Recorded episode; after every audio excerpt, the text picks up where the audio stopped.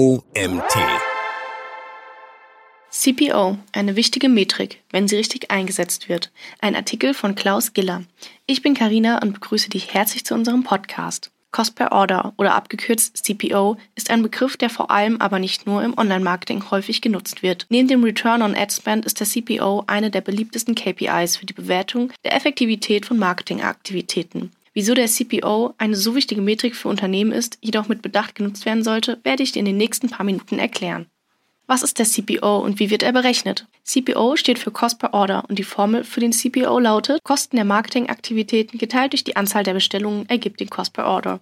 Ein Beispiel. Angenommen, du fährst eine Online-Kampagne für einen Webshop für Schuhe. Du gibst über einen Zeitraum von einem Monat 10.000 Euro für die Kampagne aus. Während diesem Zeitraum verzeichnest du 500 Bestellungen. Der CPO ist also 10.000, also die Kosten, geteilt durch 500, die Bestellung, ergibt 20 Euro, also Cost per Order. Wo wird der CPO eingesetzt? Der CPO als Metrik wird vor allem im Online-Marketing eingesetzt. Besondere Bedeutung hat der CPO im Affiliate-Marketing, da im Affiliate-Marketing häufig der CPO-Modell als Abrechnungsmodell herangezogen wird. Im Affiliate-Marketing binden Affiliate-Publisher mittels Online-Bannern Affiliate-Advertiser ein und werden für jede Order, die über die Anzeigen oder Links kommen, entlohnt. Solche simplen CPO-Abrechnungsmodelle sind neben Revenue-Share-Modellen und Fixed-Fee-Modellen in der Affiliate-Welt gang und gäbe.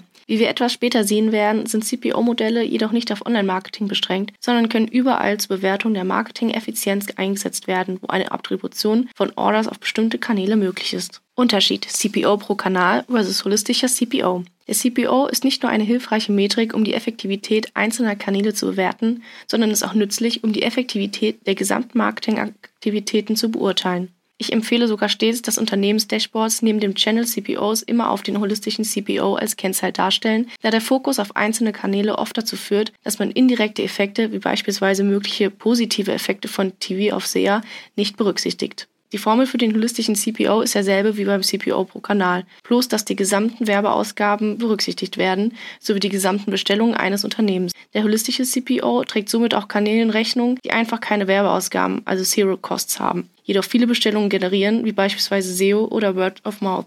Den Webshop nutzt Google Analytics als Webanalyse-Tool und die Orders des letzten Monats zerteilen sich auf folgende Kanäle.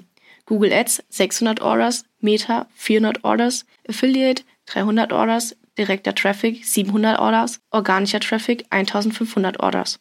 Insgesamt betrugen die Gesamtkosten für Marketingaktivitäten im letzten Monat 80.000 Euro. Der holistische CPO ist also 80.000 für die Kosten geteilt durch die Summe der Bestellungen, in unserem Beispiel 3.400, ergibt 22,86 Euro als Kost per Order. Insbesondere bei Online-Shops machen der direkte und der organische Traffic häufig den größten Teil der Verkäufe aus, gerade bei etablierten Marken. Deshalb sollten auch sie Teil des CPO-Modells sein.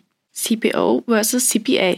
CPA steht für Cost per Acquisition und im Gegensatz zum Cost per Order beziffert diese Kennzahl die Kosten, die notwendig sind, um einen Neukunden zu akquirieren. Der CPA ist eine beliebte Metrik im Subscription-Business, wo es pro Kunden im Regelfall nur eine Order gibt. Beispiel. Netflix investiert 100.000 Euro in Werbemaßnahmen und generiert damit 5.000 neue Abonnenten. Der CPA ist also 100.000, die Kosten geteilt durch 5.000 akquirierte Neukunden ergibt 20 Euro. In der Praxis wird leider nicht immer sorgfältig zwischen CPO und CPA unterschieden, obwohl der Unterschied zwischen Order und Acquired Customer erheblich ist. Unterschied CPO versus CPL. CPL steht für Cost per Lead und diese Kennzahl beziffert die Kosten, die notwendig sind, um ein Lead zu generieren. Ein Lead ist ein User oder eine Userin, der oder die Interesse an deinem Produkt oder Service bekundet hat, beispielsweise in Form eines Newsletter-Abos oder mittels Teilnahme an einem Webinar. Die Kalkulation des CPL ist genauso simpel wie für den CPO und den CPA. Beispiel. Du veranstaltest ein Webinar zu einem für deine Kunden interessanten Thema und bewirbst es mittels Online-Werbung. Du gibst dafür 3000 Euro aus und 400 User und Userinnen melden sich für dein Webinar an. Der CPL ist also die Kosten geteilt durch die Leads. In unserem Beispiel 3000 geteilt durch 400 ergibt ein CPL von 7,50 Euro. Ein Lead entspricht natürlich noch keiner Order oder einem Neukunden, denn dafür müsste ein Lead mittels CRM-Maßnahmen bearbeitet werden, bis es eben zu einem Kauf kommt. Vorteile des CPO als Metrik. Einfach zu berechnen und zu verstehen. Der CPO ist also sehr einfach zu berechnen. Die Einfachheit dieser Kennzahl ist ein wesentlicher Grund, weshalb der CPO eine so beliebte Metrik ist. Zudem wird der CPO als Metrik schon automatisch von den meisten Werbemanager und Managerinnen wie Google Ads oder Meta Business ausgespuckt. Neben der einfachen Kalkulation des CPOs ist ein großer Vorteil des CPOs auch, dass ihn jedermann versteht, was bei anderen Metriken wie beispielsweise dem Customer Lifetime Value nicht zwingenderweise der Fall ist. Doch den CPO als Konzept versteht von Performance-Marketing-Experten bzw. Experten über den oder die CEO bis hin zu den Customer-Service-Mitarbeitenden wirklich jeder, ohne dass man tief in die Thematik einsteigen muss. Ein weiterer großer Vorteil des CPOs ist, dass der CPO nicht nur einfach zu berechnen ist, sondern für die meisten Kanäle sogar in Echtzeit kalkulierbar ist. Dies unterscheidet den CPO von anderen wichtigen Metriken, beispielsweise Brandmetriken, die sich über einen längeren Zeitraum entwickeln und verändern. Genau diese Echtzeitberechnung erlaubt es Performance-Managern und Managerinnen, die Kanäle zu optimieren. Denn gerade bei Kanälen wie Google Ads und bei saisonalen Peaks ist es wichtig, Informationen in Echtzeit zu erhalten, um rasch reagieren zu können. Ansonsten läuft man Gefahr, Geld beim Fenster rauszuschmeißen. Der dritte Vorteil des CPOs als Metrik ist die einfache Vergleichbarkeit von Kanälen. Aufgrund der einfachen Berechenbarkeit des CPOs und der, wie oben angeführt, bereits vorhandenen Integration des CPOs als Metrik in die verschiedenen Werbeplattformen, ist es gerade im Performance-Marketing-Bereich sehr einfach, Kanäle zu vergleichen. Und tatsächlich ist es auch meine Erfahrung, dass die meisten Marketer und Marketerinnen zu einem ganz wesentlichen Teil auf CPO als Vergleichsmetrik zurückgreifen, um die Effizienz von Werbemaßnahmen zu vergleichen. Weshalb dies jedoch auch erheblich erhebliche Gefahren mit sich bringt, darauf möchte ich jetzt eingehen. Nachteile des CPO als Metrik. Potenziell irreführend. Die Einfachheit bei der Berechnung des CPOs macht ihn auch so beliebt als Metrik. Diese Einfachheit birgt jedoch auch eine große Gefahr, weil häufig der Kontext bei der Kalkulation vergessen wird. Ich möchte das anhand des oben genannten Beispiels erläutern. Angenommen, die Online-Kampagne besteht aus einer Google Ads-Kampagne und einer Facebook-Kampagne. Beispiel: Google Ads-Kampagne 5000 Euro Kosten geteilt durch 300 Bestellungen ergibt einen CPO von 16,67 Euro. Für die Facebook-Kampagne ergibt sich bei 5000 Euro Kosten geteilt durch 200 Bestellungen ein CPO von 25 Euro. Sieht man sich nun nur diese CPOs an, müsste man eigentlich zur Schlussfolgerung gelangen, dass man die Marketingausgaben für Facebook besser in Google Ads hätte investieren sollen. Das kann man jedoch alleine auf Basis des CPOs nicht sagen, denn angenommen, ein Kunde, der über die Google Ads Kampagne kommt, kauft im Schnitt 1,5 Paar Schuhe, während Kunden, die über die Facebook Kampagne kommen, im Schnitt zweieinhalb Paar Schuhe kaufen. Wir nehmen zur Illustration mal an, dass das Paar Schuhe im Schnitt 50 Euro kostet. Berücksichtigt man also diesen Faktor, so ändert sich die Priorisierung der Kanäle. Google Ads 300 Bestellungen mal 1,5, die Paar Schuhe, mal 50 Euro ergibt 22.500 Euro Umsatz im Vergleich zu 5.000 Euro Kosten. Für Facebook Ads 200 Bestellungen mal 2,5 Paar Schuhe mal 50 Euro ergibt 25.000 Euro Umsatz im Vergleich zu 5.000 Euro Kosten. Es stellt sich also heraus, dass die Facebook-Kampagne trotz des höheren CPOs rentabler ist als die Google Ads-Kampagne. Wir sehen also, berücksichtigt man andere Faktoren als den CPO, kann das massive Auswirkungen auf die Effektivität der Marketingkanäle und Werbemaßnahmen haben. Es ist auch meine Beobachtung, dass leider genau das oft ignoriert wird und Marketingaktivitäten ausschließlich auf CPO-Basis optimiert werden. Das kann vor allem dann drastische Konsequenzen haben, wenn ein Unternehmen eine breite Produktpalette mit stark unterschiedlichen Preispunkten anbietet. Ein weiterer Nachteil ist die Bevorzugung von Performance-Kanälen versus Brand-Kanälen. Es liegt in der Natur des CPOs, dass Kanäle mit einem Fokus auf Performance wie Google Ads oder Microsoft Ads bevorzugt werden. Unternehmen sollten jedoch nicht nur auf Performance-KPIs setzen, sondern auf einen Mix aus Performance- und Brand-KPIs. Es gilt auch heute immer noch der Satz von Libinet, Really smart marketers with the brand long term and activated efficiently. Oder anders ausgedrückt, man kann mit Performance Marketing nur das aktivieren, was mit Marke im Kundenbewusstsein bereits verankert wurde. Deshalb müssen in die Beurteilung der Effizienz von Kanälen und Werbemaßnahmen nicht nur Performance-Metriken wie eben der CPO einfließen, sondern auch Brand-Metriken wie beispielsweise Brand Awareness. Denn klassisches Brand TV wird nie mit dem CPO einer Google Ads Brand Kampagne konkurrieren können. Jedoch erreicht Brand TV eine Zielgruppe, die ich mit vielen Performance Kanälen nicht erreichen kann. Dies gilt insbesondere für Performance Kanäle, bei denen ein Search Intent des Nutzers bzw. der Nutzerin vorausgesetzt wird. Zudem gibt es auch Unterschiede, was die Qualität der Touchpoints betrifft. Und gewisse Touchpoints, wie beispielsweise ein TV- oder Kinospot, sind von höherer Qualität als beispielsweise eine Google-Textanzeige oder eine Displayanzeige. Was ist ein Touchpoint?